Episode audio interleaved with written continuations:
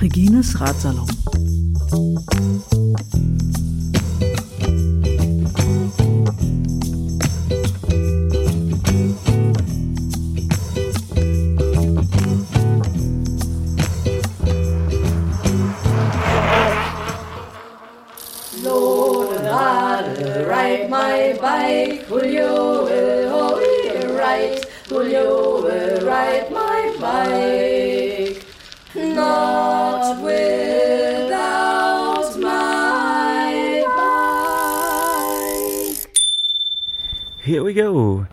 Das ist Floki aus Berlin von unterwegs auf dem Weg nach Iran.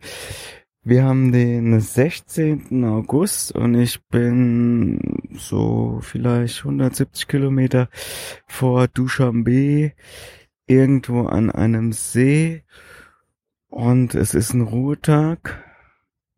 Äh, Wie es dazu kommt, erzähle ich später. Erstmal, ich war ein bisschen äh, ja, enttäuscht nicht, weiß nicht, schwer zu sagen. Ähm, nach dem letzten Podcast so, weil ich habe einfach viele Dinge nicht erzählt, die für mich schon normal sind und äh, äh, die aber so komplett anders sind als Deutschland und und das will ich so will ich unbedingt mal nachholen. Es geht einfach damit los, so wenn ich durch irgendein Dorf fahre, so und äh, sobald ein Kind mich sieht, äh, ruft es so Hallo, äh, Hello, tatsächlich Hello. Ähm, und dann ist es ganz egal, ob das Kind so direkt an der Straße ist oder irgendwie 30, 40 Meter weiter. Das Kind ruft auf jeden Fall Hallo und äh, so lange, bis du zurückwinkst und selbst Hallo rufst. Und es ist manchmal ganz schwierig, wenn das Kind in irgendeinem Feld oder irgendeinem Garten, was was bisschen weiter weg ist, sitzt, dann muss ich mir erstmal suchen, äh, wo das jetzt ist und wo ich zurückrufen kann. Und viele Kinder kommen dann auch an die Straße gerannt und äh, stellen sich dann so hin, dass du sie halt so abklatschen kannst. Äh, was ziemlich lustig ist und ähm, alle, also die lernen in der Schule ein bisschen Englisch oder Eng lernen Englisch und äh, dann hauen sie alles raus, was sie können, wenn sie dich sehen und äh, rufen dann Hello, what's your name? Uh, where you from? How old are you? Welcome to Tajikistan. Und äh, ja, ist immer ziemlich lustig. Macht meistens auch viel Spaß. Nur wenn du irgendwie wieder so, so eine ja, anstrengende äh, äh, Strecke hinter dir hast oder so ein bisschen später am Tag bist und ich halt so ziemlich erschöpft dann in so einem Ort ankomme und irgendwie nur ein Magazin suche, wo ich mir was kaufen kann, was zu trinken kaufen kann, dann dann ist es auch so ein bisschen anstrengend, wenn dann überall so Hallo, Hallo, Hallo. Äh, äh, ja, aber äh, ich will mich auf keinen Fall beschweren und ich habe es ja eben erwähnt, so Magazin, das ist auch vielleicht besonders, also äh, es gibt halt ja, viele kleine Ortschaften und in den meisten gibt es auch so ein kleines Magazin, also Magazin ist das Ort für kleiner Laden, würde ich mal sagen, oder für Laden. Und ähm, ja, das ist ja für mich halt auch schon normal, ist halt ein kleiner Laden. Ähm, du kriegst meistens was zu trinken, Cola-Saft und äh, dann gibt's paar, gibt's meistens noch Tomatenmark, äh, äh, Sonnenblumenöl. Und äh, paar Süßigkeiten. Und ja, dann gibt's PVC, Bodenbeläge, Überwachungskameras, äh, Bekleidung, äh, alles Mögliche. Also gibt's in diesen Läden und ähm, ja, wie gesagt, für mich wichtig ist, dass es was zu trinken gibt, Cola und äh, äh, vielleicht noch paar Kekse und was es halt auch ganz oft gibt, ist dann Nudeln und Reis, auch sehr wichtig, meistens unverpackt, ja. Und wenn du dann noch richtig Glück hast, steht da noch eine Kiste, in denen es Zwiebeln gibt und richtig gut dann manchmal noch ein bisschen frisches Gemüse. So. Was auch noch normal ist so in Tadschikistan, dass an jeder Ecke irgendwie die Flagge ist. Also fährst irgendwie über Land Und da ist nichts Besonderes, aber dann ist, ist da so, so, so ein Ding aufgebaut, äh, so, so sieben Fahnenmasten nebeneinander, unterschiedliche Höhe, hängt die tadschikische Fahne und in der Mitte äh, hängt dann irgendwie ein Porträt von einem Präsidenten, wie er über einem Blümchenwiesen läuft oder irgendein Wasserkraftwerk eröffnet oder auf einer Asphaltstraße steht und im Hintergrund Berge sind. Und nebendran ist so ein Spruch und, und diese, diese Art der, der Plakate siehst du halt überall. Also in jedem Magazin hängt eins. Ich war im Internetcafé, selbst im Internetcafé hängt dann so ein Bild von, von, von, von diesem Präsidenten. Und ja, sehr, sehr, sehr verbreitet so. Und die Bushäuschen sind in der Nationalfarbe äh, angestrichen. Du fährst immer wieder durch so ein, so ein, so ein Tor. Ne? Also sind so links und rechts so zwei Säulen und oben drüber ist dann irgendwie so eine, so, ja, wie so ein Tor halt. Und da steht halt so ein Sprüchelchen und auch immer in den Nationalfarben gehalten. Also das ist sehr, sehr verbreitet und was ich auch nicht, nicht so viel erwähne, weil es, weil es auch mm, immer easy peasy ist, sind, sind äh, Militär-Checkpoints. Also es gibt entlang meiner Route, ich habe gestern, glaube ich, den zehnten Militär-Checkpoint gehabt. Also fast täglich ein. Und äh, meistens sehen die so aus, es ist halt einfach äh, äh, auf der Straße eine Schranke. Dann steht halt Stopp dran und dann so ein kleines Häuschen. In dem Häuschen sitzt dann ein bis vier Soldaten. Und dann muss halt ein Ausweis und also Personalausweis, äh, nee, Reisepass heißt Reisepass und äh, dein Visa abgeben. Und dann tragen die das alles in so ein, ja, sieht wie ein Klassenbuch aus. Und dann kontrollieren sie halt, wo du wann bist und ob dein Visa noch gültig ist. Und äh, du kannst das kannst du, das dauert eben so fünf Minuten, bis alles eingetragen ist. Das lässt sich aber abkürzen. Ich habe äh, paar Kopien von meinem Visa dabei. Und dann gebe ich den einfach so, hey, äh, Copy. Und dann sagen sie Copy, super. Und dann kann ich werde ich direkt weitergeschickt. Und das Spannende ist dann dann schauen sie sich noch nicht mal das diese Copy an, also das ist ja dann zusammengefaltet, die sehen gar nicht, was da drauf steht und nehmen das und geht's weiter. Und dann das ist normal. Normal ist halt auch, dass es dann äh, äh, entlang der afghanischen Grenze sind dann immer drei so Soldaten in Dreierküppchen laufen da lang, haben dann glaube ich auch Maschinengewehr dabei. Und äh, da bin ich mir nicht ganz sicher, ob das dann dazu dient, um zu gucken, dass Afghanistan nicht angreift oder so oder dass da keiner illegal rüber macht, sondern es glaube ich wegen dem Drogenhandel. Und äh, ja, was was auch noch ganz normal ist, sind die die Toiletten. Es sind halt einfach hier überall Plumpsklos. Und ich komme mit denen super zurecht. Also nicht, es ist, wie heißen die, Sitzklos, Hockklos. Und ja, die meisten sind auch sauber und dann komme ich auch super mit zurecht. So, ich habe mal so paar Leute getroffen, die halt äh, auch den Pamir Highway fahren mit dem Fahrrad und äh, das war ihr erster oder zweiter Tag und da haben sie mir, wir haben über ein Hostel gesprochen in Korhok. Ja, und sie haben halt gesagt, so, ja, ganz cooler Ort, so, nur die Toiletten sind so, so, so, irgendwie, na, hatten so ein bisschen Angst vor den Toiletten gehabt. Dann dachte ich ja, bin mal gespannt, was, was da jetzt kommt.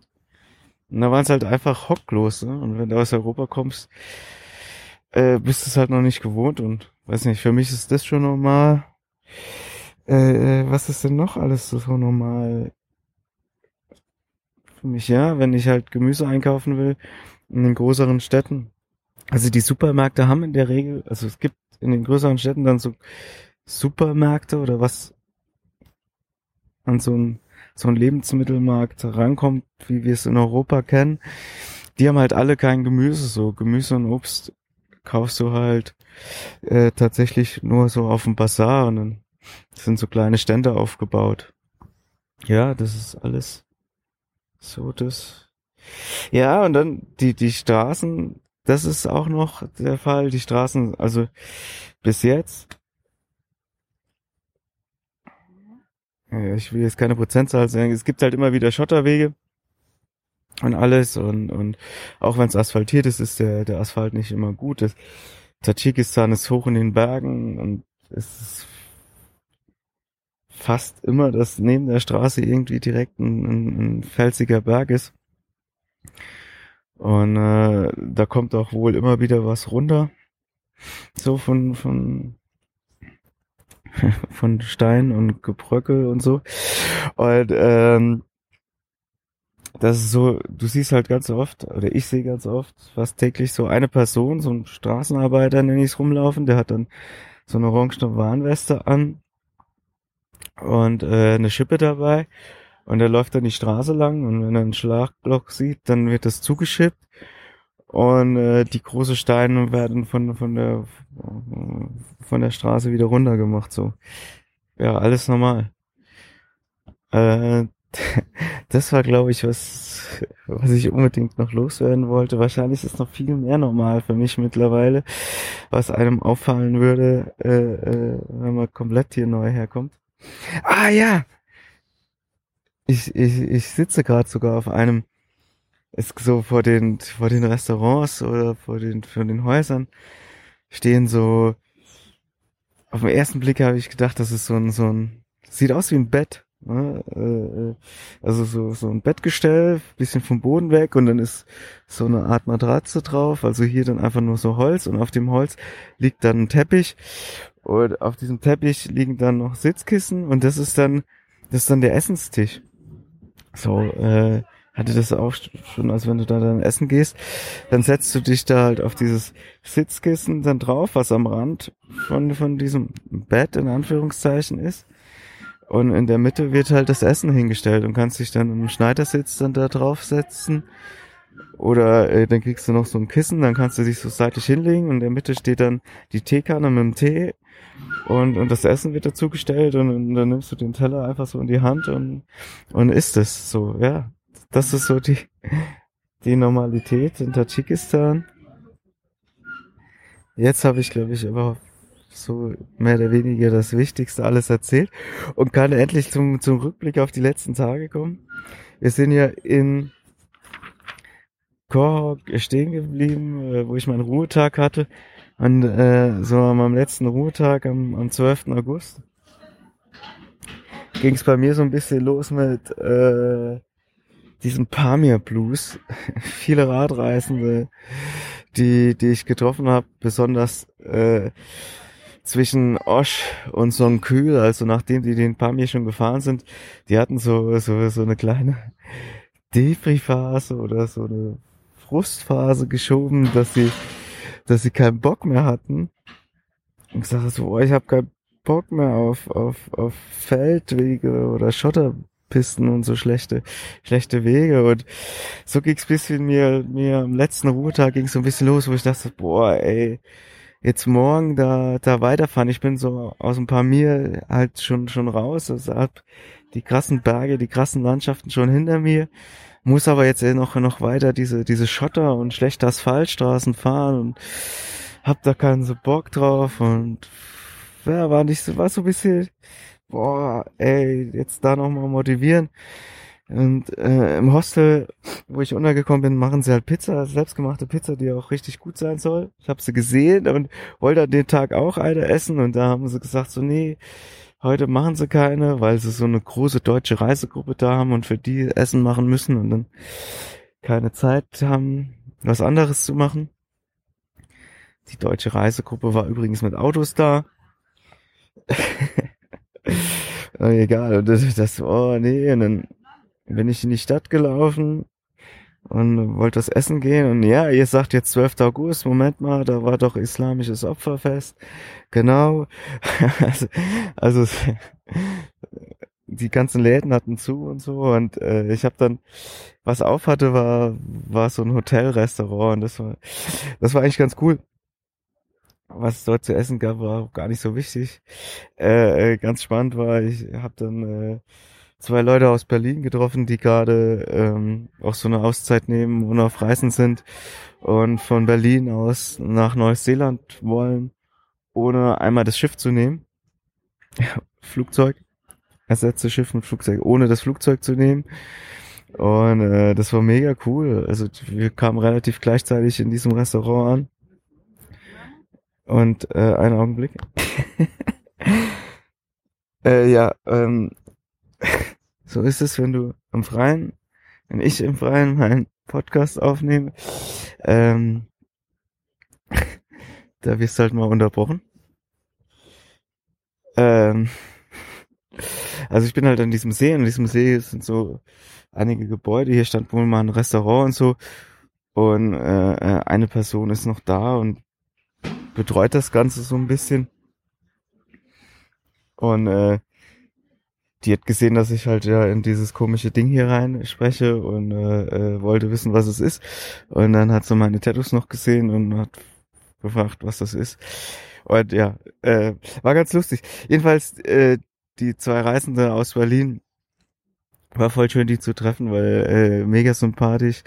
Und äh, anstatt einfach nur kurz essen zu gehen, war ich da noch relativ lange da oder äh, äh, und äh, habe ziemlich viel mit denen gequatscht. So bin danach noch ein bisschen mit denen durch die Stadt gelaufen. Ja, hat mega Laune gemacht. War ganz cool. Äh, nächster Tag, äh, 13. August, bin ich dann Nee, äh, Quatsch. Ich habe euch das 11. August war das Opferfest und 11. August war der Ruhetag. 12. August bin ich dann losgefahren und ähm, ja, war ganz gut. Ich hatte tatsächlich am Anfang äh, noch diesen Blues bisschen geschoben. Also ich, ja, es hat einfach, oh, es ist halt einfach anstrengend.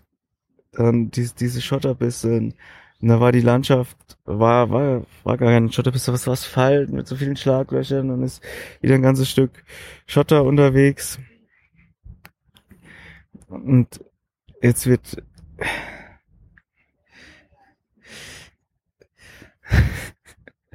ich müsste Videos aufnehmen, das wäre viel lustiger.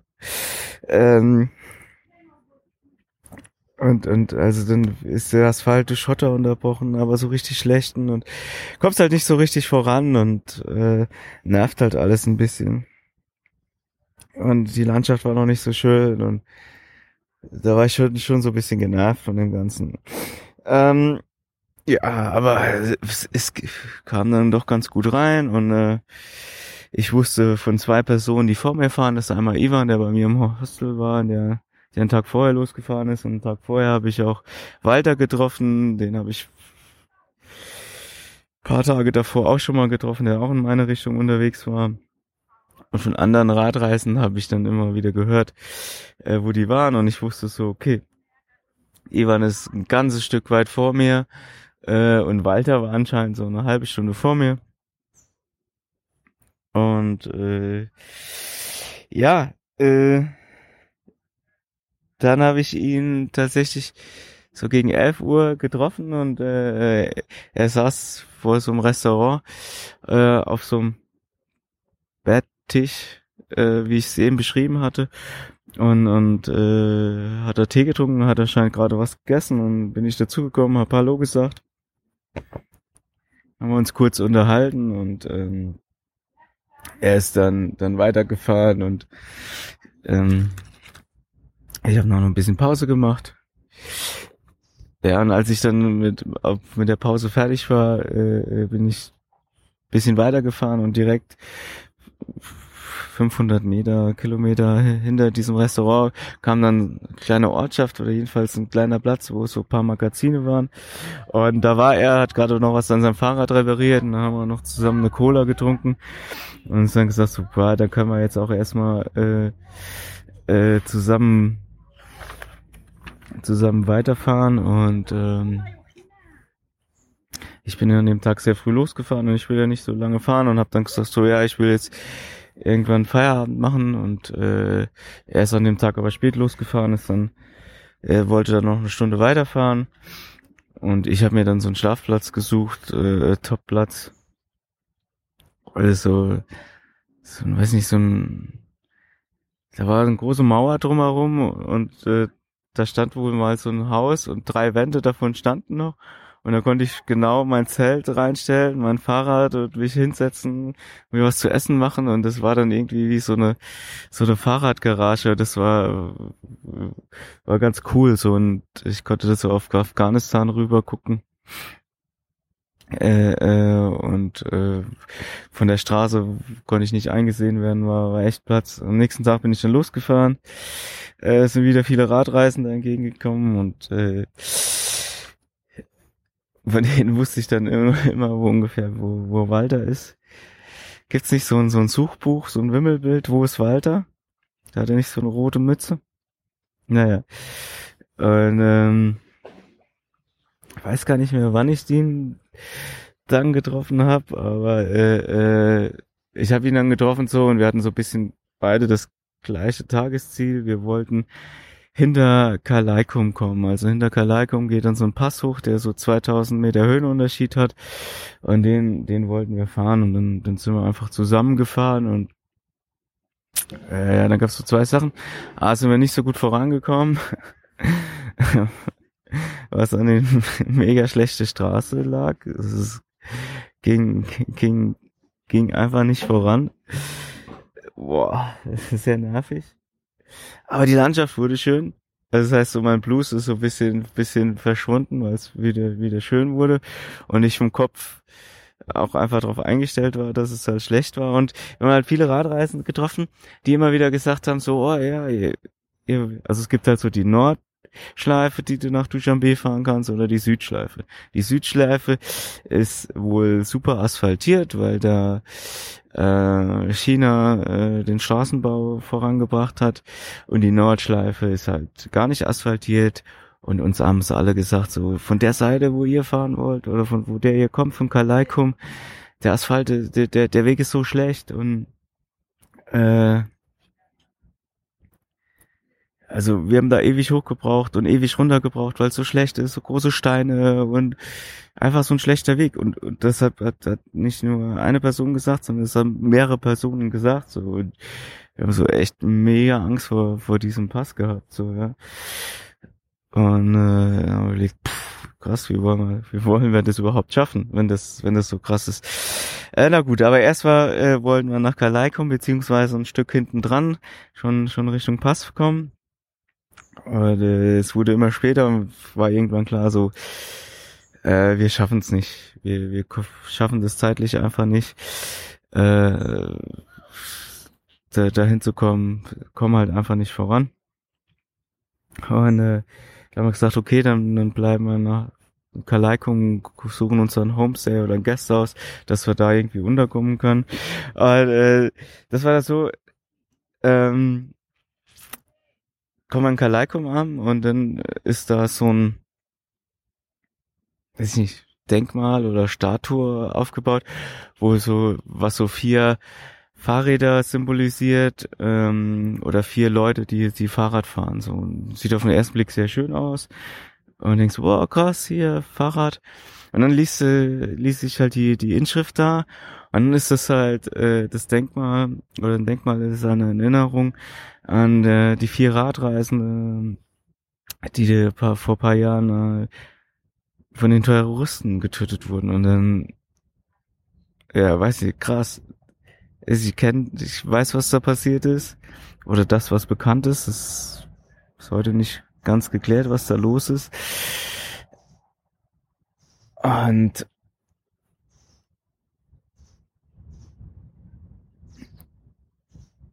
Warte mal, jetzt kommen zwei Radreisende, den will ich mal Hallo sagen. Ich melde mich gleich wieder zurück. Ja, so, da bin ich wieder. Ähm, ja, also krass, dann dieses, dieses Denkmal zu sehen, obwohl ich von dem Ganzen wusste, hat schon ein bisschen was mit mir gemacht, aber so, so ein ungutes Gefühl, das hat dies, diesem Terrorismus in einem Land, in dem ich mich sehr, sehr, sehr sicher fühle, auf einmal so so viel Platz gegeben und auf einmal dachte ich, also weiß ich nicht, bin ich überhaupt so sicher oder so? Und keine Ahnung, also das, ich weiß nicht, wie, wie mit so Terrorismus oder mit so Sachen am besten umgegangen wird, weil, also es ja super schön, dass an, an dass die Tote nicht vergessen werden, aber äh, das so aufzuzeigen, war wieder so, ja, äh, dir kann was passieren. Ich weiß, aber sehr, sehr, und dann, dann gibt's noch, letztes Jahr ist wohl auch was passiert, wo auch mehrere Radreisende getötet worden sind und ich weiß nicht, welche Version gestimmt. Die eine sagt, das war in Tadschikistan, die andere in Usbekistan. Die eine Version sagt, in, ein Autofahrer ist in eine Radreisegruppe reingefahren und eine andere Version sagt, äh, äh, dass sie erschossen wurde. Ich, ich habe keine Ahnung, was, was stimmt, aber dann wächst er wieder an, so, äh, so, ja, weiß nicht. Also ich fühle mich weiter sicher, aber in dem halt so, so durch dieses Denkmal, das holt das alles nochmal vor und zeigt so, vielleicht ist es auch so, ja, es kann immer was passieren. Keine Ahnung. Hat viel mit mir gemacht. Ich bin da immer noch nicht so, merkt ihr, äh, äh, weiß nicht, wie ich einschätzen soll. Aber gut. Dann waren wir in Kalaikum und äh, haben gesagt, okay, da suchen wir uns jetzt einen Schlafplatz und ähm, haben da ein Gasthaus gefunden und dann kamen wir rein, standen schon drei andere Fahrräder. Und auf einem Fahrrad war ein Not Without My Bike Aufkleber drauf. Ich jetzt fast aus den Radschuhen gekippt. Ich dachte, Alter, wie geil ist das denn? Also wow, verrückt. Und wer ist das überhaupt und so? Und dann habe ich es aber relativ schnell äh, gemerkt, ich habe in Armenien mal ein französisches Pärchen getroffen. Und äh, das waren die. Äh, ja, die waren dann im selben Gasthaus, die sind andersrum gefahren, die sind über Aserbaidschan, Fähre, Kasachstan, Usbekistan gefahren und äh, äh, ja, haben wir die dann getroffen und ähm, dann noch ein bisschen mit denen erzählt. Und äh, ja, hat ziemlich ziemlich Laune gemacht. Äh, ganz cool war dann auch in diesem Gasthaus äh, konnte ich draußen schlafen, also auf der Terrasse konnte ich meine meine Isomatte aufbauen, weil ich bin jetzt schon seit ich in Bischkek losgefahren bin und ich bin in Bischkek losgefahren am 20. Juli. Also ich habe zum letzten Mal am 19. Juli in einem geschlossenen Raum übernachtet. Das ist jetzt fast ein Monat und das ist irgendwie ziemlich cool. Also draußen zu sein. Das wird aber jetzt vorbeigehen, weil in Dushanbe werde ich es nicht schaffen. Da gibt's Hostels, da kann ich nicht mein Zelt aufschla aufschlagen und auch, es wird auch keine Matratze geben. Und äh, ja, das, da habe ich schon ein bisschen Angst davor, wieder im geschlossenen Raum zu schlafen. Auf der anderen Seite kann es vielleicht auch ganz gut sein, weil in Dushanbe wird es sehr, sehr heiß werden und vielleicht haben die ja in dem Hostel eine Klimaanlage. Und dann wäre das auch ganz cool. Ähm, ja, und auch diese, dieses französische Pärchen hat uns wieder gesagt, der passt, uiuiui und überhaupt. Oh, und äh, Walter und ich haben gesagt, pass auf, ey, wenn der Pass so krass wird und 2000 Höhenmeter und dann kannst du ja auch nicht, nicht, nicht richtig fahren und so, äh, dann lass uns den in zwei Tagen machen, dass wir 1000 Höhenmeter an einem Tag machen und 1000 Höhenmeter am nächsten Tag. Ja, und dann fahren wir diesen Pass und am Anfang war es noch asphaltiert und da war es geschottert, aber guter Schotterweg, ein bisschen gefahren und Steigung war, war zu gut zu fahren.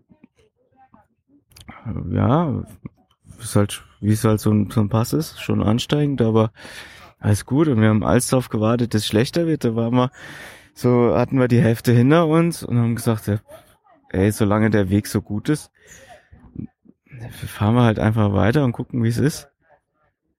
Ja, und am Ende des Liedes war so, wir sind den Pass komplett gefahren war anstrengend, keine Frage. 2000 Höhenmeter. Schotterweg ist immer ein bisschen anders als Asphalt, aber es war ein guter, guter Schotterweg und wir sind einfach, einfach hoch und äh, am Ende war halt Wind, der hart war, aber das ging und da habe ich gedacht so, ey krass, uns haben so viele Leute vor diesem, diesem Pass gewarnt, vor dieser schlechten Straße und das sind ja alles Leute, die, die aus der anderen Richtung kommen und die den ganzen Pamir Highway noch vor sich haben. Und ich dachte, wenn, wenn ihr das jetzt schon als sehr schlecht einstuft, dann werdet ihr nicht so viel Spaß haben, wenn es ins Mackern Valley geht oder äh, auf, auch bei anderen Stellen, weil das wird, das ist noch ein sehr, sehr guter Weg. ja, und ähm, ja, oben auf dem, auf dem Pass angekommen, auch noch so eine Sache, äh, äh, zu dem Thema von eben. Immer wieder Warnschilder vor Minen. Waren, äh, äh, hatte ich davor schon ein paar Mal gesehen, aber da war es dann gehäuft und ähm, ja, das ist auch schon irgendwie kein ungutes Gefühl, wenn, wenn da dauernd so Warnhinweise stehen, dass du nicht von der Straße abkommen sollst äh, und du dann Minen treten kannst und ganz oben auf dem Pass waren dann auch so so mit Flatterband äh, so Quadrate abgesteckt, äh, wo sie halt den ja direkt nach Minen suchen und da weißt du, dass das nicht einfach ein Schild ist, was da steht, sondern dass das schon sehr ernst ist und ja.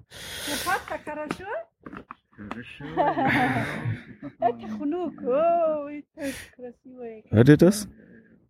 Wahrscheinlich nicht. Egal. Ähm, und wir sind dann das Pass, ein Pass bis, Pass bisschen, bisschen runtergefahren und ähm, irgendwie auf halbem Weg nach unten am Wegesrand war so eine kleine kleine Wiese da hat, haben sich schon zwei Leute aus Italien ein Zelt aufgebaut und äh, ja weil es irgendwie schon schon nach 18 Uhr war haben wir uns halt einfach da, dazugestellt so und äh, war ganz cool ja, am nächsten Tag sind wir los relativ früh und es ging gleich sehr abenteuerlich los, weil wir mussten über einen Fluss drüber und irgendwas hat gefehlt. Muss kurz überlegen, was gefehlt hat. Ah, eine Brücke, da fehlt eine Brücke. Ich weiß nicht, ob die weggeschwemmt wurde oder was weiß ich. Es hat eine Brücke gefehlt. Ähm, und ähm, war so, ja, 20 Zentimeter, 30 Zentimeter tief vielleicht und äh, mussten da durch. Das war sehr, sehr, ich fand sehr cool, äh, war aber noch sehr kalt. Wie gesagt, sehr cool. Und danach gab es so ein, so ein, so ein, so ein Erdrutsch oder gab es mal einen Erdrutsch, der noch über die Straße ging. Da musste man noch drüber klettern. Äh, das war halt auch weiß ich, die beiden Sachen haben mir so mega viel Spaß gemacht, weil es eben so ein bisschen Abenteuer war, sowas, was du nicht so einplanen kannst. Und äh, äh, ja, hat einfach, finde ich, hat ziemlich viel Laune gemacht. Danach war die Landschaft auch, auch mega schön. Es ging durch so, so eine Schlucht durch und äh, ja, ähm, hat, hat schon, schon, schon, schon viel Laune gemacht und auch so. Der Asphaltweg war okay, sind wir einfach so weitergefahren. Und äh, Walter hatte den Tipp bekommen von so einem See und wollte da unbedingt hin und wir haben uns überlegt, wie wir es weitermachen, weil wir haben hatten Donnerstag und es war halt so, dass wir beide montags auf die Botschaften müssen. Äh, Walter auf die aserbaidschanische und ich auf die von Turkmenistan, um mein Visa abzuholen. Und äh, wir würden es nie schaffen, freitags, vor freitags anzukommen, dass wir da noch auf die Botschaft gehen können. Also bringt's auch nichts, jetzt so viel früher da zu sein. Und dann haben wir uns entschieden, hier einen Ruhetag einzulegen. Und dann kommen wir sonntags, dann kommen wir sonntags in ja, shit, ey, ich muss echt mal die Podcasts in Ruhe aufnehmen, wo ich alleine bin.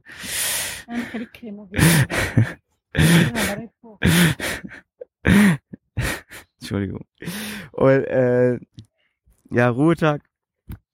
Äh, dann kommen wir halt sonntags erst in Dushanbe in an, äh, wahrscheinlich nachmittags so und dann kann ich mich äh, äh montags um die Botschaft kümmern. Dann habe ich noch ein paar andere Baustellen.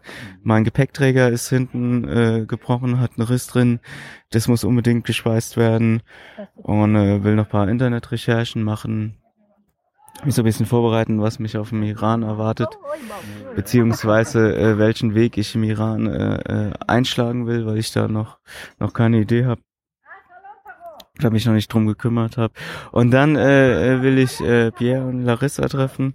Die sind heute, müssen die oder gestern vielleicht sogar schon in Samarkand angekommen sein und ähm, die fahren dann nach Dushanbe und dann müssen wir mal gucken, wo wir uns treffen können, ob wir uns in Dushanbe treffen können oder unterwegs, äh, weil es wäre schon schön, die länger zu sehen als einen Abend und da müssen wir ein bisschen gucken. Ja, ja jetzt äh, äh, äh, äh, hängen wir den ganzen Tag noch so ein bisschen ab hier. Äh, ich habe noch ein äh, 10 Paprika irgendwie, die ich gestern im Magazin gekauft habe und äh, bisschen, also ich weiß nicht mehr, was so die Preise in Deutschland sind, aber diese 10 Paprika haben 30 Cent gekostet. Nur mal so im Vergleich zu den deutschen Preisen. Und daraus werde ich ein Abendessen heute Abend machen. Ja, und dann ähm, geht's nach Dushanbe und dann regle ich das alles. Dann noch so drei Tage oder zwei schnelle nach Samarkand. Samarkand nochmal zwei Tage bleiben. Dann drei Tage dazu, da bin ich in Turkmenistan. Und dann bin ich in Iran. Das geht jetzt äh, krass schnell. Und äh, weil ich heute bei dem Podcast so oft äh, äh, unterbrochen wurde, habe ich manchmal echt vergessen, worum es geht. Und deswegen das Lied jetzt von Uta Köpernick, vergessen, worum es geht. Wir hören uns in Duschanbe wahrscheinlich. Haut rein.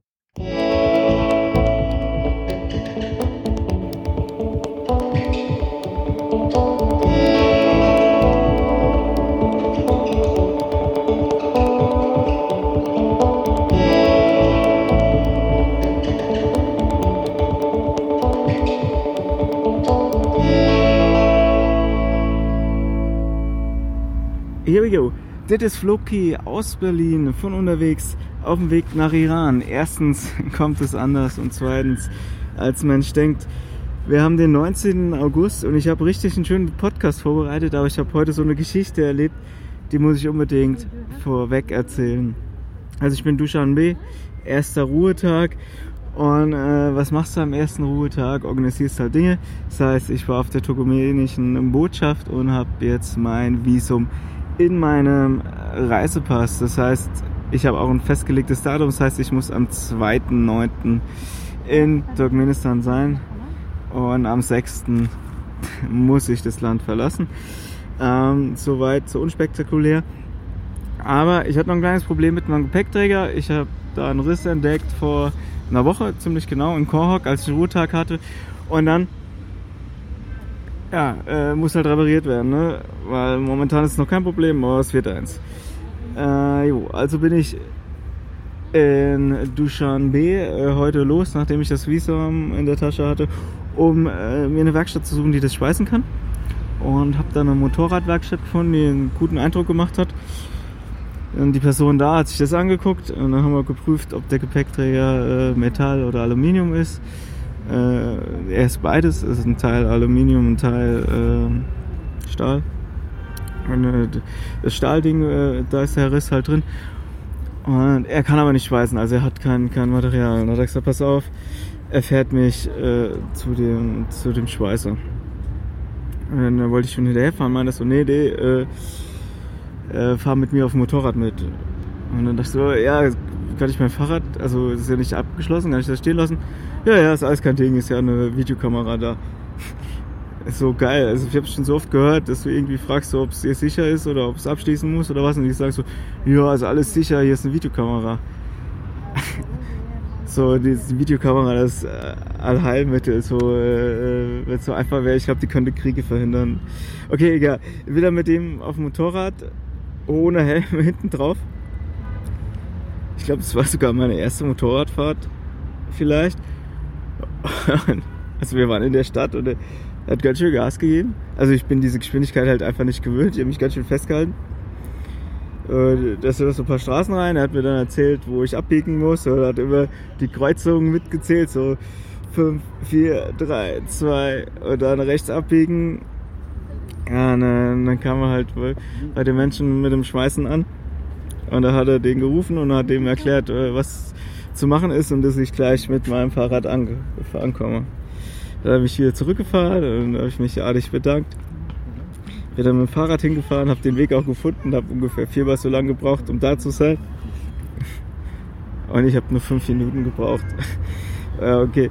Und ähm, dann habe ich ihm das, dem Menschen das Fahrrad hingestellt so und er hat dann alles besorgt. Äh, der Gepäckträger musste noch nicht mal ähm, äh, abmontiert werden. Wir haben einfach so ein, so ein nasses Tuch äh, dann über, ein Schutz, über das Schutzblech gelegt und dann hat er das alles gemacht. Bevor er angefangen hat, das zu machen, hat er mir äh, einen, großen Teller Trauben hingelegt und äh, kam dann noch mit zwei Teigtaschen und meinte so, ja, ist. Ja, dann habe ich gegessen und die Trauben, allein für die Trauben hat sich's gelohnt. Ey, ja, mega gut. Äh, Trauben aus dem Garten, so. Ich weiß nicht, ich esse nicht so oft Trauben aus dem Garten. Mega lecker. Und äh, die Teigtaschen waren auch, äh, also weiß nicht, die haben anscheinend auf mich gewartet, die waren noch warm. und da war alles fertig und da war das so, komm, setz dich. Und da hat, hat das so war so ein Tisch. Und äh, da hat er gefragt, ob ich noch Suppe will. Dann war ich so, oh, eigentlich bin ich schon satt, aber ja, so ein kleines bisschen. Da hat er noch eine hat nicht ganz geklappt, habe mir natürlich eine große Schüssel äh, gebracht und äh, dann gab's noch Gurken, auch aus dem Garten und äh, ja, alles mega lecker. Ich war so, so voll am Ende. Ich habe äh, zwei Stunden vorher, glaube ich, zum Mittag gegessen. Und ja, dann meine ich so, ja, was er dann dafür kriegt, äh, für das, dass er mir das jetzt repariert hat. So, und dann meint er nix. Und ich so, komm, nimm schon aber keine Chance, glaube ich, durfte nicht bezahlen. Und äh, äh, aber Wahnsinn. Also so nett, so, so freundlich. Und dann standen es noch alle rum, haben gefragt, wo ich, wie weit ich gekommen bin, durch welche Länder ich gekommen bin, wie viele Kilometer. Und mega gut. Also so, das so, ja, war ganz schön geflasht, so voll schön. Und das sind so Dinge, die passieren mir auf dieser Tour immer wieder. Also ich brauche irgendwie Unterstützung, Hilfe, reparieren, irgendwas. Und dann kommt einer und macht dir das nicht nur, sondern äh, macht das noch mit so einer Liebe und lädt dich doch zum Essen ein, was weiß ich. Und Wahnsinn. Äh, mega gut. So, pass auf. Jetzt fangen wir mit dem Podcast an. Here we go. Das ist Loki aus Berlin, ihr wisst schon. Und ich bin jetzt mal im letzten Podcast aufgefallen, so dass ich vieles einfach nicht erwähne, weil es für mich normal ist. So Kleinigkeiten. Aber ich denke, das ist so spannend zu erfahren. Deswegen so will ich im ersten Teil jetzt so ein bisschen was über den Alltag oder was, was mir so auffällt in Tadschikistan berichten. Und dann äh, der zweite Teil ist dann ein ganz normaler Rückblick auf die, die letzte Woche oder die letzten Tage. So. so. Und für mich fangen wir mit dem Alltag an. So das Wichtigste ist ja oft so Straßen. Da befinde ich mich die meiste Zeit drauf so. Ich stehe morgens um 5 auf. Schöne Grüße an Jan an der Stelle. Der hört das bestimmt gerne, dass ich Frühaufsteher bin. Und ähm, um 6 Uhr fahre ich los und ich fahre so bis äh, 17 Uhr. Ja, dazwischen bin ich auf der Straße oder neben der Straße. So, ne? Und die Straße ist, ist oft aus Schotter äh, oder Asphalt und äh, je nachdem, welche Region es hier ist, nicht in so einem guten Zustand. Also umso näher es nach Dushanbe ging, umso besser wurde es, aber davor so in den Bergen schon, schon ziemlich schlecht und auch ziemlich viel also so improvisiert da. Also die, diese Verkehrsschilder sind teilweise tatsächlich selbst gemalt, also sehr liebevoll gemalt. Ich habe ein paar fotografiert, äh, äh, herrlich und auch so ähm, gerade so äh, zwischen die M41, also die, der Pami Highway von der, von der Grenze äh, bei Saritash, wo ich rüber bin, äh, nach Murgab. Äh, dann gehen da so viele Wege ab, das sind einfach so Feldwege und ja, die, die, die Abzweigungen sind dann einfach so mit so, so Steinen markiert. Das ist halt so, so Steine übereinander gelegt und, und irgendwie sehr fantasievoll teilweise und das ist dann die Abzweigung so. Also wenn dann irgendwer seinen Bauernhof an so einem Feldweg hat, macht dann, sagt dann seinen Leuten an dem und dem Stein, Stein äh, Steinmarkierung könnt ihr dann, dann abbiegen. Und was auch noch so ziemlich auffällig ist, ist so, so gerade so im Pamir-Bereich oder im Wackern Valley war das, äh, dass, dass ich jeden Tag so einen Straßenarbeiter gesehen habe. So ein Straßenarbeiter sieht so aus, hat halt eine, eine Warnweste an und eine Schippe in der Hand. Und damit läuft er halt über den Weg und so wie ich das einschätze, hat er so zwei Aufgaben. Das eine, wenn er halt ein Schlagloch sieht, dies zuzukippen mit Schotter. Und wenn große Straße, äh, Steine auf der Straße liegen oder, oder größere Steine, die äh, halt von der Straße runter zu, zu schippen. So, weil es gibt halt immer wieder Stein, Steinschlag so oder wie heißt das, wenn Steine runterfallen? Keine Ahnung. Ähm, das hatte ich übrigens auch einmal erlebt. Äh, da bin ich an der Straße lang gefahren und dann sind wirklich so, ja, nicht faustgroße, aber so so eine Kinderfaustgroße Steine runtergefallen. Ey, da habe ich aber ganz schön reingetreten auf einmal, dass ich da wegkomme. Äh, ja, ansonsten Straße, viel Schotter habe ich erzählt, daher auch viel äh, äh, Staub fressen. Also, äh, ja, viel, viel Staub in der Luft. So, gerade wenn der Winter noch kommt und es aufwirbelt oder wenn halt ein Auto über die Straße fährt und äh, da hast du danach erstmal ziemlich viel Staub in der Luft. Und wenn du dann noch Gegenwind hast, dieser aufgewirbelte Staub bläst dir direkt ins Gesicht. So, also das so ein bisschen Peeling-mäßig teilweise. Das Gute an dem Staub ist halt, wenn du die Straße von ein bisschen weiter weg siehst und du siehst Autos fahren und dann siehst du, ob es Schotter ist oder asphaltiert, oder ob es staubt oder nicht staubt. So. Ähm, vielleicht doch ganz witzig, das wusste ich nicht ungefähr 50 Prozent, gefühlt 50 Prozent der Autos sind, sind Opels und davon die meisten Opel Astra. Ja, äh, das finde ich ziemlich spannend. Und in Dushanbe, ich, hab, ich war ziemlich heiß drauf, in die Stadt zu kommen, um zu sehen, ob es stimmt, ob da wirklich so viele teure Luxusautos fahren, die angeblich in Deutschland geklaut wurden. Und ja, ich weiß nicht. Also du siehst hier in Dushanbe schon, schon ein paar Luxusautos aber äh, es sind jetzt nicht so mega viele. So. Neben der Straße, was ist noch wichtig für mich? Wasser. Und Wasser ist hier überhaupt kein Problem. Ich habe ja im Vorfeld so richtig Schiss gemacht, dass ich irgendwie in den Bergen oder was weiß ich, äh, da beim Pamir Highway kein Wasser bekomme. Totaler Quatsch. Es ist, es ist so viel Wasser. Also wenn ich in den Bergen bin, gibt es immer irgendwo eine, eine, Quelle oder einen kleinen Bergbach, äh, wo das Wasser direkt aus dem Berg kommt. Super klar, ich trinke das auch ungefiltert, gar kein Ding. Äh, später ist es dann so, äh, dass in jedem Dorf so äh, ja, eine Wasserleitung äh, am Straßenrand steht. So. Entweder musst du es aufdrehen, pumpen oder es läuft die permanent die ganze Zeit durch. So. Und das ist tatsächlich auch das, wo die Locals äh, ihr, ihr, Trinkwasser holen. Du siehst sie da immer äh, Eimer vollfüllen oder sonst, sonst wie, oder sie einfach da nur die Hände waschen. Ja, also ganz normal, wenn ich da mal ein Wasser hole, dann mache ich es wie die, wie die Locals. So, ne? Und wenn wir schon bei den Leuten sind, ganz spannend, ähm, wenn du begrüßt wirst so, äh, auch zum Beispiel, du bekommst die rechte Hand und dann geht die linke Hand äh, zur, zur Brust. Das ist nochmal so, äh, ja, nochmal eine herzlichere Begrüßung. Oder wenn die Leute dir, dir zuwinken oder nur zunicken, dann auch die rechte Hand so auf die Brust. Das ist auch so ein bisschen, um Danke, Danke zu sagen. Also so, wenn du dir irgendwie was geschenkt bekommst oder so oder den Leuten was gibst, dann greifen sie sich mit der rechten Hand auf die Brust und verbeugen sich so ein bisschen.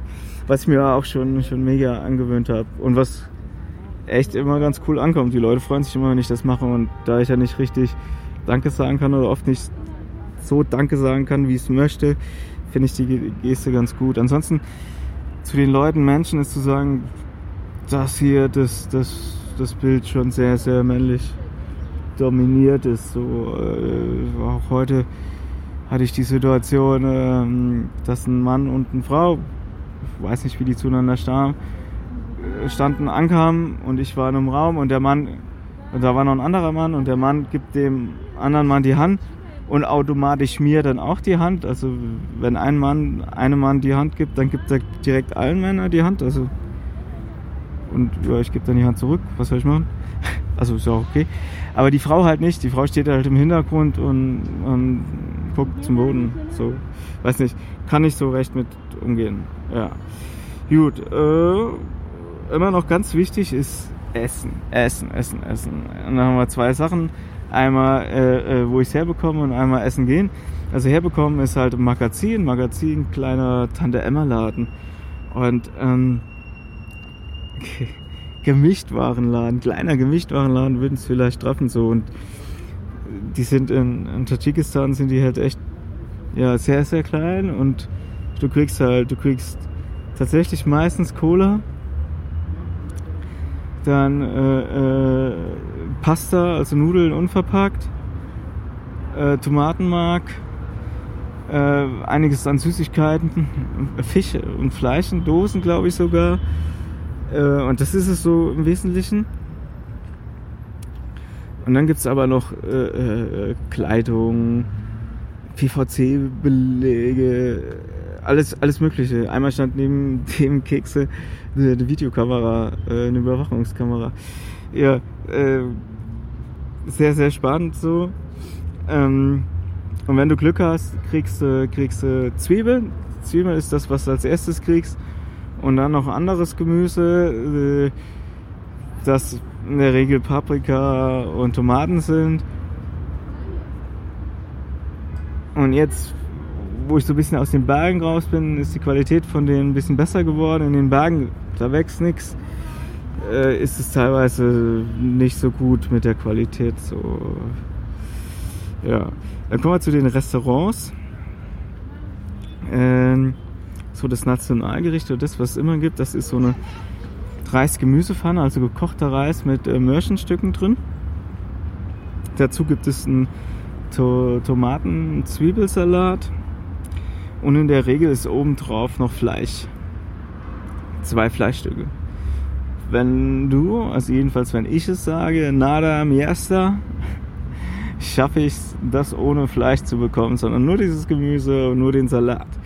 Und äh, ich war in letzter Zeit, komme ich später noch drauf, zu zweit unterwegs und für zwei Leute, also zweimal dieses, diese Reis-Gemüsepfanne mit, äh, mit einer großen Tanne äh, Tee. Tee gibt es hier auch überall.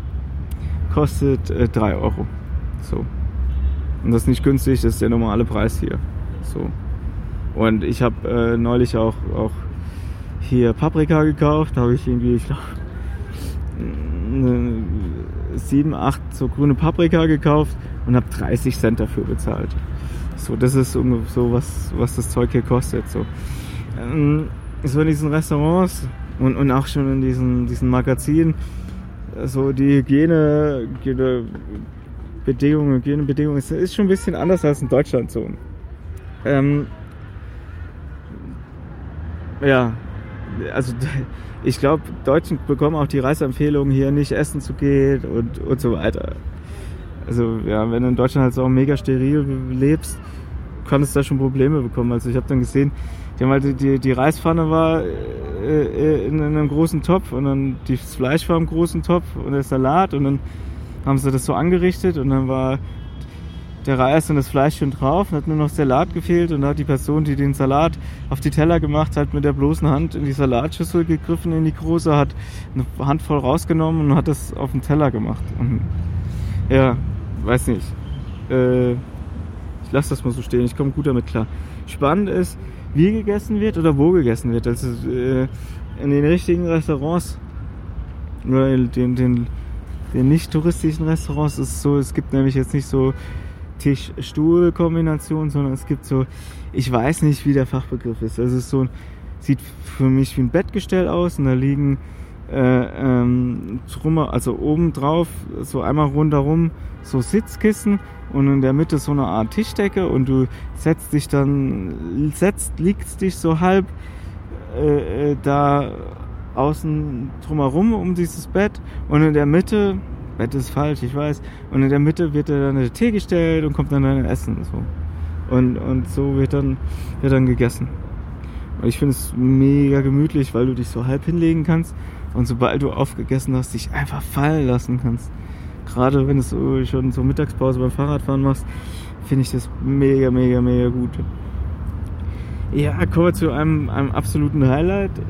Äh, das ist hier in, in Tadschikistan der, der Wahnsinn, die Kinder. Also ich fahre durch viele Dörfer und äh, da sind viele Kinder und die reagieren alle auf dich so. Äh, die rufen dann immer Hallo, ach, hello, hello. Und ganz oft dann auch How are you? how old are you, what's your name, what's your name? Oder welcome to Tajikistan. Und ähm, einfach herrlich so. Und also so einem kleinen Dorf gibt es sehr, sehr viele Kinder. Das heißt, ich bin nur am Winken. Oftmals ist es auch noch so ein bisschen eine Suchaufgabe, weil ich höre irgendwo ein Kind schreien, hallo, hallo, hallo. Und ich gucke so, hä, wo kommst du jetzt her? Und bis ich es da gefunden habe, dann schnell zurückwinken und Hallo rufen. Aber äh, die freuen sich mal teilweise tierischen Ast ab, wenn du zurückrufst dann. Aber auch spannend ist, manchmal äh, kommen sie auch an die Straße gerannt so und dann äh, klatschst du sie alle ab und dann fährst du so durch. Also ich falle so durch und klatsche so zehn Kitter ab. So äh, äh, äh, herrlich so. Ne? Kann teilweise auch ein bisschen nervig sein, so weißt du, wenn ich so schon einen langen Tag hinter mir hatte und zur Dorfgau irgendwie nur noch ein Magazin will, um mir irgendwie was, was Kaltes zu trinken zu kaufen oder so. Und dann kommen überall Kinder her und ich so, oh, hallo, hallo, hallo. ja, auch wenn du eine Pause im Dorf machst, so, ich hatte das so, und dann äh, sitzen so zehn Kinder um dich drumherum, gucken dich an, sagen nichts und gucken halt, wie du da trinkst und isst. Das ist irgendwie ganz spannend. Zu den Kindern noch das Thema, ich glaube, also ich sehe viele Kinder arbeiten, so in, in den Magazinen oder am Gemüsestand äh, äh, oder auf dem Feld, so die, die sind immer dabei zu helfen. Auf der anderen Seite sind auch gerade Ferien. Äh, ja. Ja, mega weiteres spannendes Thema ist äh, Politik. Ja, erstmal, was so, so auffällig ist, wenn du durch, durch die ganzen Dorf, Dorf, Dörfer fährst oder noch nicht mal Dörfer übers Land, überall sind Flaggen aufgebaut und dann hängt ein Porträt, ein Bild vom Präsidenten. Oftmals so eine, so eine Fotomontage, siehst den Präsidenten, wie er über den Blümchenwiese läuft und äh, äh, also es ist sehr klar, dass das beim Computer erzeugt wurde und sieht sehr trashig aus und hat aber wieder so einen gewissen Schick. Und dann ist immer noch ein Zitat vom Präsidenten dabei. Und äh, ja, äh, äh, mega spannend. So, er hat die letzte Wahl ja mit 88,5 Prozent gewonnen. Äh, und äh, das Land ist noch eine Demokratie, wird als Demokratie geführt. Ähm, ja.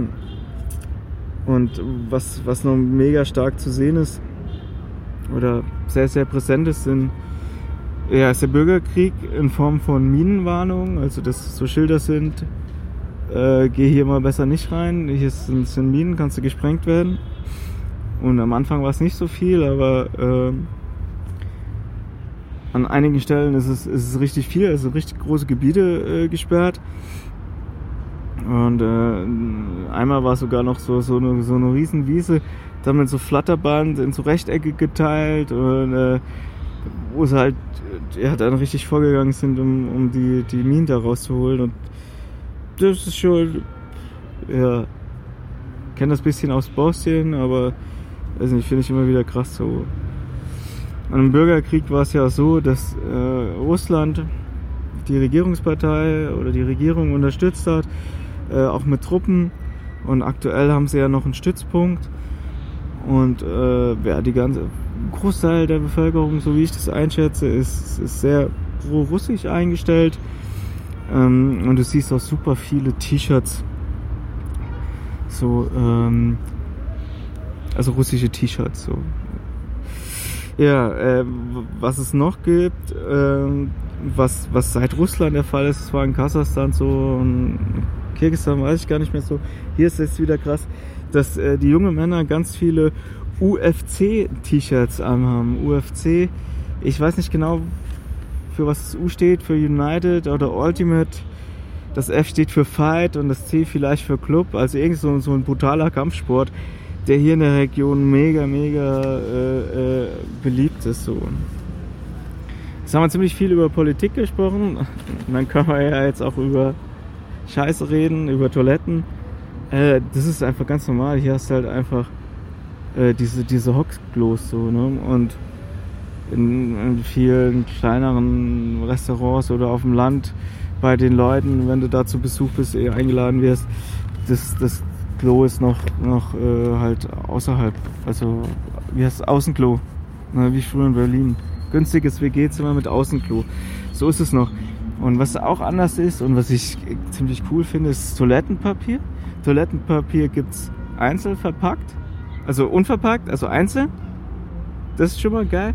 Und in Deutschland ist es ja so, da ist in der Mitte immer so, so, so ein Papprohr, ja, was mega viel Platz wegnimmt und, und äh, ziemlich viele Verschwendung ist, wenn du das Toilettenpapier einfach nur äh, äh, um auf, auf die Spülung stellst. Ne? Und das fehlt da. Die haben, also die Klopapierrolle ist bis innen drin gefüllt. Keine Platzverschwendung, keine Materialverschwendung. Mega super. Noch spannendes ist jetzt nicht nur auf Tadschikistan, ist alle lieben Deutschland. Wo kommst du her? Deutschland. Oh, mega, mega positiv Auffassung.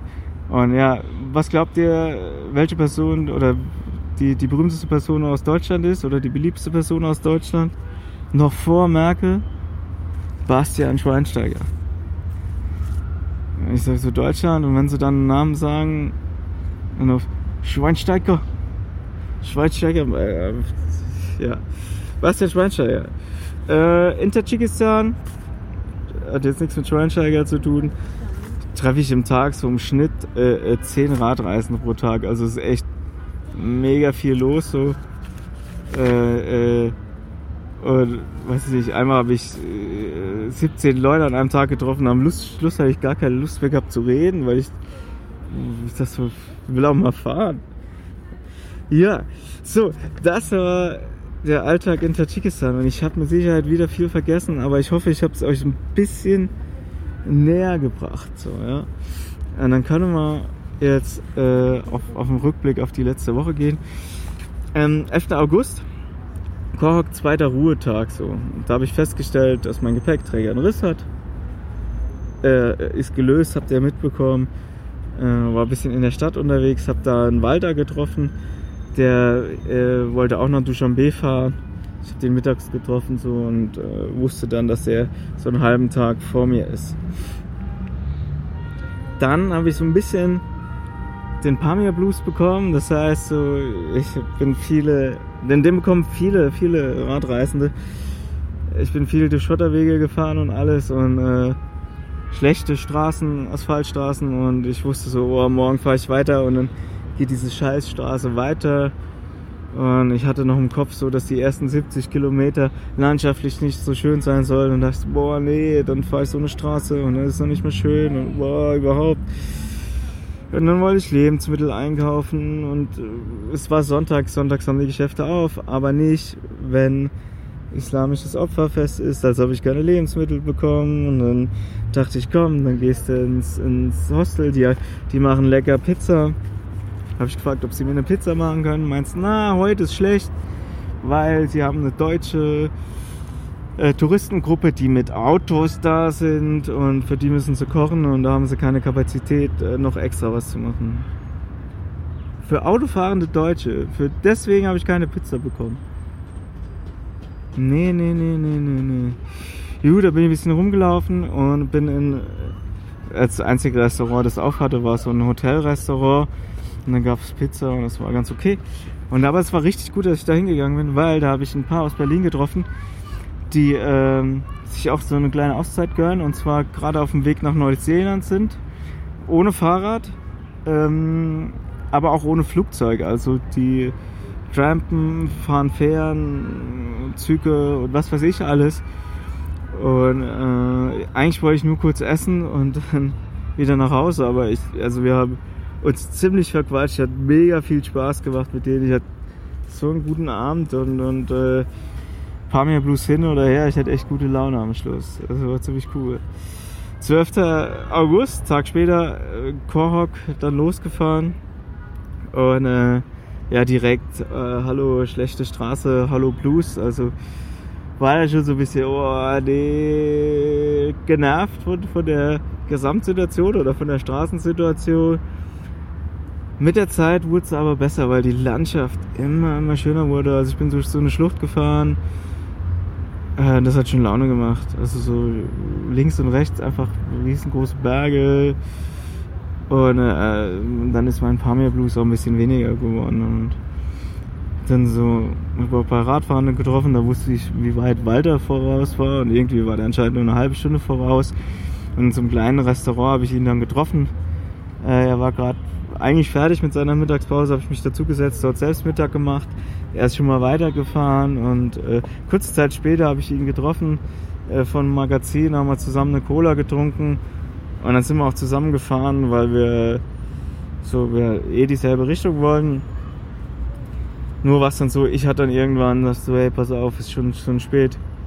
Und ich bin schon früh los, äh, ich will Feierabend machen und da ist halt noch erst spät los und wollten noch eine Stunde fahren und dann haben wir gesagt, ja, wir, wir finden uns am nächsten Tag, gingen wir schon hin und dann habe ich so, so ich glaube, so ein altes Bauernhaus. Ich hatte, also da standen noch drei Mauern, also hinten, links und rechts. Es war genau, also es war so breit, dass ich bequem mein Zelt und mein Fahrrad äh, da reinstellen konnte und dann mich noch gemütlich daneben setzen konnte äh, und essen konnte. Und dabei habe ich irgendwie, es gab den Sonnenuntergang, hatte ich im Rücken und habe dann so auf die Berge geguckt, aufs Wasser geguckt, so auf die andere Seite nach Afghanistan. Weiß nicht, war schon irgendwie was Besonderes, hat, hat Spaß gemacht. So. Dann 13. August. Von diesem Bauernhaus äh, ging es dann nach Kalaikum, 105 Kilometer. Und der Tag, der, der wurde verrückt. Äh, so, mein Blues war so gut wie weg. Die schlechte Straße leider nicht. Schade eigentlich. Aber die Landschaft war einfach so der, der Knaller. Ja, einfach so mega Spaß gemacht. Und ah, an der einen Stelle war die Straße so schlecht, so kurz vor so einem Militär-Checkpoint. Das ist auch so eine Sache, die ich vergessen habe zu erzählen, dass es überall Militär-Checkpunkte gibt, so alle jeden Tag ungefähr ein Militär-Checkpunkt, wo einfach dein Visa kontrolliert wird. Und vor so einem, äh, da war so eine Fahre, also der Asphalt war so weich und fahren große LKWs und da war so eine Spurrille, ich war da drin ich bin da gerade so durchgekommen mit meinen Fahrradtaschen, äh, äh, die werden fast links und rechts angestoßen. Ich weiß nicht, war 30 Zentimeter tief. Ich dachte, wenn ich da jetzt stecken bleibe, ich komme da nie wieder raus. Aber ich habe es rausgeschafft. Äh, kurze Zeit später habe ich Walter getroffen und äh, von da an sind wir irgendwie zusammengefahren, hatten wieder diesmal sogar das gleiche Tagesziel. Wir wollten eigentlich hinter Kalaikum so die ersten Höhenmeter vom Pass fahren, aber haben wir nicht geschafft. Kann ich schon mal vorwegnehmen. Und die Straße war einfach so schlecht, du kamst nicht voran. Es war mega nervig. Und dann kam, haben wir noch ein paar Radreisende getroffen, die auch die Nordschleife gefahren sind, also über den Pass, wo wir wollten. Und alle haben uns gewarnt, so, ey Leute, dieser Pass ist so krass. Und äh, boah, äh, also, und von eurer Seite ist ja noch schlimmer, der Weg ist so schlecht und boah, ey, wir haben richtig Angst bekommen. So, okay, bringt erstmal nichts, wir fahren mal weiter. Und äh, Tagesziel nach Hinterkalaikum haben wir nicht geschafft. Also sind wir nur nach Kalaikum gefahren, sind wir auch irgendwie relativ spät schon angekommen. Und mitten in der Stadt gibt es so ein Denkmal. Das ist so, so, so, so bisschen futuristisch dargestellt. Vier Radreisende, bunt, bunt dargestellt, sieht richtig schön aus. Und ich dachte, boah, cool, irgendwie was mit Radfahren. Und dann es halt eine Inschrift und dann steht halt drin, dass das das Denkmal ist für die vier Radfahrenden, die letztes Jahr getötet wurden ähm, äh, von Terroristen. So und in das so Scheiße. Also weiß nicht, da war das Gefühl auf einmal anders da. Ich kenne die Geschichte, dass sind vier Radreisende getötet wurden. Die Umstände sind noch ein bisschen unklar, angeblich Terrorismus. Äh, es gibt mehrere Versionen mit Messer, mit Schusswaffen. Ähm, ist ein bisschen unklar. Angeblich war es der IS. Ich glaube, die haben sich dazu bekannt. Es ist nie so richtig aufgeklärt worden. Und aber durch dieses Denkmal und dass da noch Terrorismus draufsteht, so, also ich weiß nicht, wie man mit Terrorismus umgehen soll, aber weiß ich nicht, so, ich fühle mich in dem Land mega sicher, aber dadurch war es so, ui, weiß nicht, also, ja, also, ja, also, ich weiß nicht, kann es nicht richtig Worten fassen, aber es war ein beklemmendes Gefühl dann so, ich dachte, also es wurde sowas, weiß nicht, in Berlin kommen gibt's richtig böse Sachen so, passiert auch Scheiße. Aber wenn du halt so, so ein Denkmal da hinstellst, dann, dann zeigst du das so, hey, hier, hier passiert was oder hier kann was passieren und eigentlich kann ja überall was passieren und keine Ahnung. War ein bisschen klemmendes Gefühl, aber okay. Ähm, dann sind wir ins Gasthaus gegangen und äh, da waren schon andere Radreisen. Es standen drei Räder und auf einem Rad war ein, halt euch fest, ein Not Without My Bike Aufkleber. Wahnsinn. Ich bin hier ausgeflippt, dass du, ah, was ist das denn? Aber ich habe relativ schnell geschnallt, so, das sind die, die äh, beiden aus Frankreich, die Velo C-Leute, die ich in Armenien schon mal getroffen hatte. Und äh, genau die waren es dann tatsächlich so. Und äh, da waren die auch in diesem, diesem Gasthaus. Und haben wir zusammen zu Abend gegessen und äh, äh hatten, hatten ja, eine ganz coole Zeit. Hat, hat Spaß gemacht, die wiederzutreffen. Hätte nicht damit gerechnet. Und ja, ich habe es geschafft, draußen zu schlafen. Äh, weil ich habe seit ich in Bischkek losgefahren bin, nicht mehr in einem geschlossenen Raum geschlafen und in diesem Gasthaus konnte ich dann äh, äh auf der Terrasse konnte ich, konnte ich meine Isomatte auslegen. Das war ziemlich gut. Mm, und ja, Walter und ich hatten mittlerweile richtig Schiss vor diesem Pass, weil auch nochmal die beiden aus Frankreich gesagt haben, hey, der ist heftig. Haben wir gesagt, pass auf, wir fahren den nur zur Hälfte morgen. Also 2000 Höhenmeter und halt mega schlechter Asphalt. Mega schlechter Asphalt. Äh, Schotter. Gut, äh, also haben wir gesagt, nächster Tag nur halber Tag. Fahren wir nicht so früh los. Können wir es entspannt angehen lassen. Ja. Ja, nächster Tag fahren wir los. Ich glaube 8.30 Uhr. Haben noch ein bisschen was eingekauft, bevor wir los sind. Und ja, was ist denn jetzt los? Der Schotterweg war gut. War richtig gut. Sind wir einfach sind wir gefahren, also sind wir weitergefahren. Auf einmal haben wir die ersten 1000 Höhenmeter schon rumgehabt und der Schotterweg war immer noch gut. Ja, da können wir auch noch weiterfahren. Ist jetzt 12, 13 Uhr, keine Ahnung. Und dann sind wir den kompletten Pass gefahren am Ende und der Schotterweg war bis zum Schluss richtig gut. Da dachte ich so, oh scheiße, ey, wenn die Leute jetzt denken, das wäre ein schlechter Schotterweg, hey, was machen die den restlichen Weg, wenn die ins Wackern Valley fahren? Die, die, die, haben ja keinen Spaß, wenn sie das schon wild finden. Daher, oben auf dem Pass war dieses Minenzufeld, was ich äh, äh, am Anfang beschrieben habe, was so abgesteckt war. Und dann sind wir noch ein bisschen runtergefahren und so auf halbem Weg vom Pass nach unten so am Wegesrand waren so zwei Leute aus Italien ihr Zelt aufgebaut. Wir haben kurz mit denen gesprochen und haben gesagt, komm, da bleiben wir. Und dann sind wir da geblieben, haben uns mit denen noch ein bisschen geschnackt, war echt gemütlich. Und am nächsten Tag weitergefahren und der ging richtig gut los, richtig gut los. 15. August von dem Pass losgefahren und äh, sind wir in so ein kleines Tal gekommen. Und da mussten wir über den Fluss drüber, aber irgendwas hat gefehlt. Mir ist gar nicht aufgefallen am Anfang, was gefehlt hat, aber es war die Brücke. Da war keine Brücke. Und da mussten wir durch so ein. Ich hätte das fast knietief gesagt. Brusttief war das. Nee, so 30 äh, Zentimeter tief war der Fluss. Und ich habe versucht durchzufahren, habe dabei noch ein bisschen Quatsch gemacht und hätte mich fast komplett reingelegt. Äh, und äh, ja, war noch ganz schön kalt, weil es war morgens und morgens ist in den Bergen so 6 Grad. Also äh, ja, bin doch nicht reingefallen, bin gut durchgekommen. Danach war so eine Mure, ist glaube ich der Fachausdruck, wenn so Land, Landlawine runterkommt, die die Straße abgesperrt hat. Da musste man dann noch drüber schieben. Und so das direkt morgens, das hat so mega, mega Spaß gemacht. So dazu kam, dass die Landschaft äh, äh, äh, richtig Laune gemacht hat. Also es war, war ziemlich gut. Und dann kam man mittags in Tawil Dara an. T-A-V-I-L-D-A-R-A. Ich habe es extra mal buchstabiert. Gibt's mal in Wikipedia ein.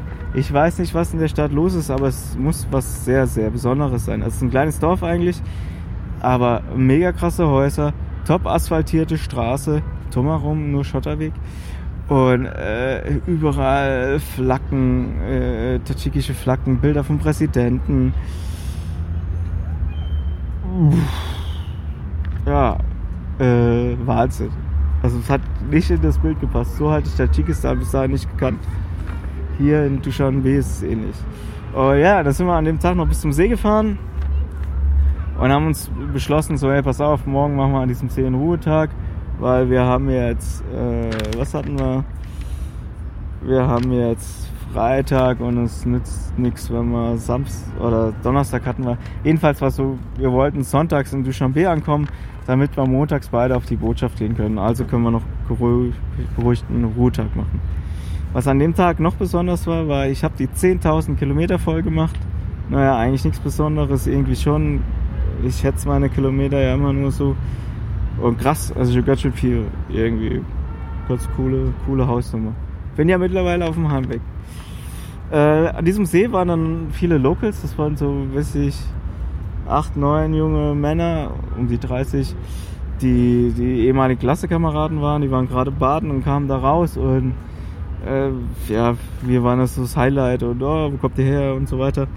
Und meinte, oh komm mit, komm mit, komm mit. Und äh, da wurden wir direkt zum Essen eingeladen. Das heißt so, die hatten dann, einer Suppe gekocht von denen und die hatten dann so Teppiche auf dem Boden ausgelegt und sich so drumherum gesetzt und in der Mitte wurde die Suppe in so einer großen Schüssel hingestellt. Die Touris haben natürlich eine eigene Schüssel bekommen und, äh, äh, und aber alle anderen haben aus dieser großen, großen Schüssel, diesem großen Topf gegessen. So ein bisschen wokmäßig sah das aus. Und die haben die Suppe ohne Löffel gegessen, das heißt, äh, überall lag Brot rum und du hast, die haben das Brot genommen, reingetunkt, vollgesaugt und äh, äh, dann das Brot so gegessen oder die Suppe dadurch so gegessen. Und die großen Stücke, da waren große, große, äh, fast komplette Karotten drin und Fle große Fleischstücke, gut zum Aussortieren waren da drin. Und äh, so haben die das gegessen. So. Und irgendwie mega cool. Später gab es noch Wassermelone. Auch so, die Touris haben wieder ihre Stückchen auf den Teller bekommen und sie haben halt die Wassermelone so zur Hälfte aufgeschnitten, dann so angeritzt und dann haben alle einfach mit den Händen oder ich glaube mit den Löffel ihre, ihre Dinge da rausgenommen, ihre Stücke rausgenommen. Ganz spannend. Und als, als dann gegessen war und alles, haben sie halt so zwei, drei Schüsseln genommen, so eine Plastikschüssel und so eine Salatschüssel, haben die so, sich so im Schneidersitz hingesetzt, die zwischen Beine geklemmt, so umgekehrt und haben angefangen darauf zu trommeln und dazu zu singen. Weil das, die haben ein, ein Sound da rausgeholt. Also hätte ich nicht gesehen, mit was die Musik machen. Ich, ich hätte gedacht, die verwenden richtige Musikinstrumente. Also haben wir mit denen dann noch ein bisschen gefeiert. Walter hat sich um den Wodka dankenderweise gekümmert und hat den Tanz auch übernommen. Und, äh, ja, äh, mega, mega lustiger, mega cooler Tag. Äh, ja, 16. August hatten wir dann Ruhetag und äh, ich habe echt nur, ich habe gelesen, gele ich habe ein Buch zu Ende gelesen, ein neues Buch angefangen, das auch noch zu Ende gelesen. Ich habe so meinen Schlafplatz, ich habe auf so einem dieser, dieser, dieser Plätze, wo du Mittag isst, so da, da, da konnte ich auch schlafen. Ich habe den Platz nie mehr als 10 Meter verlassen, nur um auf die Toilette zu gehen. So, Wasser auffüllen war auch nicht weiter weg. Perfekt so. Ja, am 17. August sind wir weitergefahren, mussten ein bisschen langsam machen, Walter hatte ein bisschen Durchfall. Äh, aber dann der Mega-Knaller nach 20 Kilometer, ungefähr 20 Kilometer, sind wir auf Asphalt gekommen, auf richtig guten Asphalt. Das heißt, Asphalt, nie wieder Schotter. Stimmt nicht ganz, es gab noch ein paar kleine Schotterstücke, aber von da an so 90% Asphalt. Ey, ich hab's so abgefeiert und auf einmal konnte, konnte ich wieder Fahrrad fahren. Boah, mega, mega gut. Äh, jedes Mal, wenn ich auf so längere Asphaltstücke komme, sagt mein Material so langweilig. Und ich habe Platten bekommen vorne. Und äh, mit dem ich schon tatsächlich gerechnet habe, weil das war der Platten, den ich in Kasachstan mal geflickt habe. Und der hat noch 2000 Kilometer gehalten. So. Und es war tatsächlich genau dieser Flicken, wo ich wusste, der wird nicht ewig halten der ist dann äh, äh, kaputt gegangen. Dann habe ich halt den, den Schlauch gewechselt und äh, ja, dann habe ich das Reifen repariert und es war direkt so an einer Wasserstelle, wo so, so besonderes Wasser aus dem Berg kam. Und da kamen so zwei kleine Minibusse Einheimischer und die haben ganz interessiert zugeguckt, was ich da mache und wollten alle mal pumpen so und äh, äh, wollten mir alle helfen, weil es ist schon anstrengend, das letzte Bar auf den Reifen zu bekommen und äh, es war mega witzig. Schneller ging es dadurch nicht, aber es war viel lustiger. Dann wollten alle noch ein Bild mit mir machen. Äh, war, war echt ein großer, großer Spaß. So, ja. Schlafplatz hatten wir dann zwischen, zwischen zwei Dörfern, so einem kleinen Wäldchen am Fluss, eigentlich super idyllisch, aber du merkst dann, okay, wir sind endgültig aus den Bergen raus, wir kommen der Stadt näher, es sind wieder mehr Menschen da und halt mehr Menschen, auch irgendwie mehr Hunde, also abends waren ziemlich, ziemlich viele Hunde. Ja, nächster Tag, 18. August, dann äh, sind wir nach Dushanbe, hatten noch 80 Kilometer und wir sind um 6 Uhr los und um 11 Uhr waren wir in Dushanbe, obwohl wir eine lange Mittagspause gemacht haben, so bam, Frühstückspause. äh, und das war einfach so, wir hatten auf diesen 80 Kilometer 500 Höhenmeter nach unten. Es ist einfach nur perfekter Asphalt, überwiegend perfekter Asphalt. Es war so. Und ja, dank, dass ich mich gut vorbereitet habe, haben wir das Hostel auch direkt gefunden. So war überhaupt kein Problem. Und äh, ich habe direkt Ivan getroffen, der mit mir im Hostel in äh, Korhok war. War mega witzig, der saß direkt da äh, äh, auf einer Bank im Hostel. Oh, ja, da bin ich angekommen, geduscht, äh, konnte ins Internet gehen, war Pizza essen. Aber ich musste zum ersten Mal drinnen schlafen. Seit, ich glaube, fast einem Monat. Und äh, es war ganz okay. Aber ich war heute Morgen verspannt.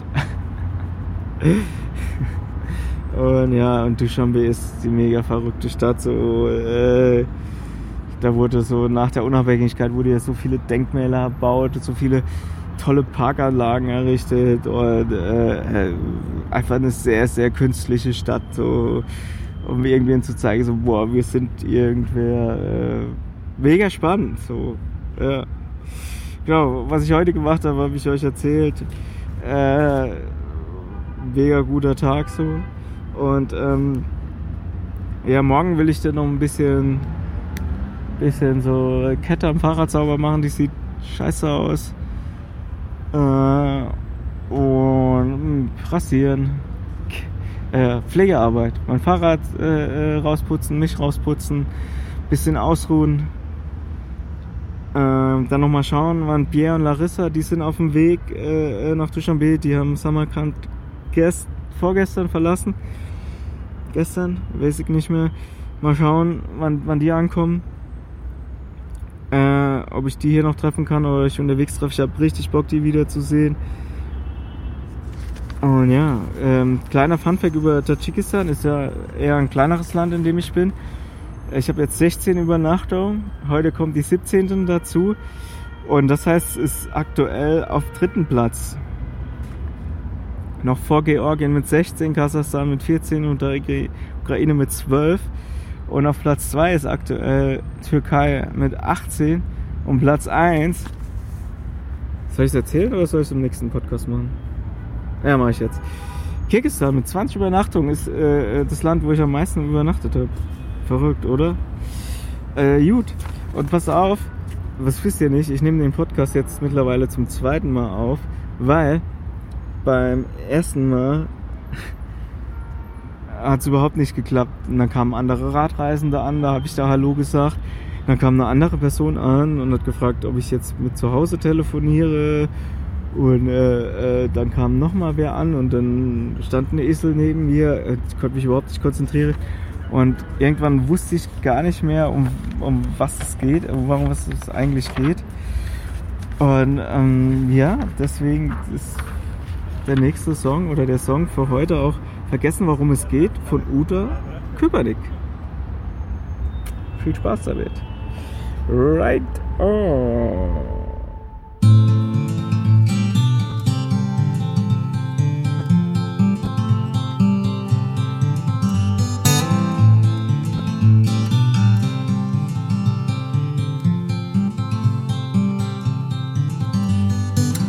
Maybe you're tired of the waves that come and knock you off your feet. I'd long to see you on a day when you won't drown. The constant dragging and deceit, your hands been tied in there to greet a life that's bounded to a world that keeps on taking every day.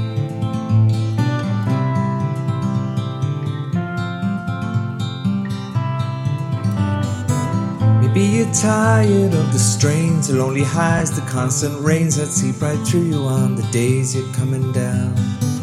Maybe relying on horizons where the skies they fill with diamonds. Ain't surprising that the love that you have lost is in your mind. we go, we'll take the highs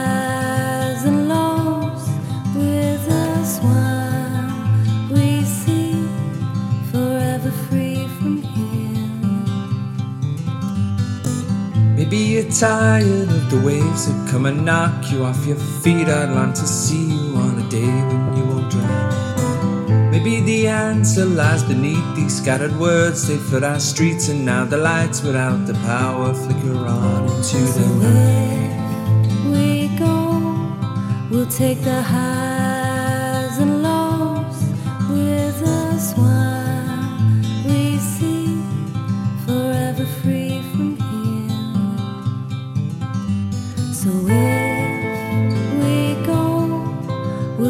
the high.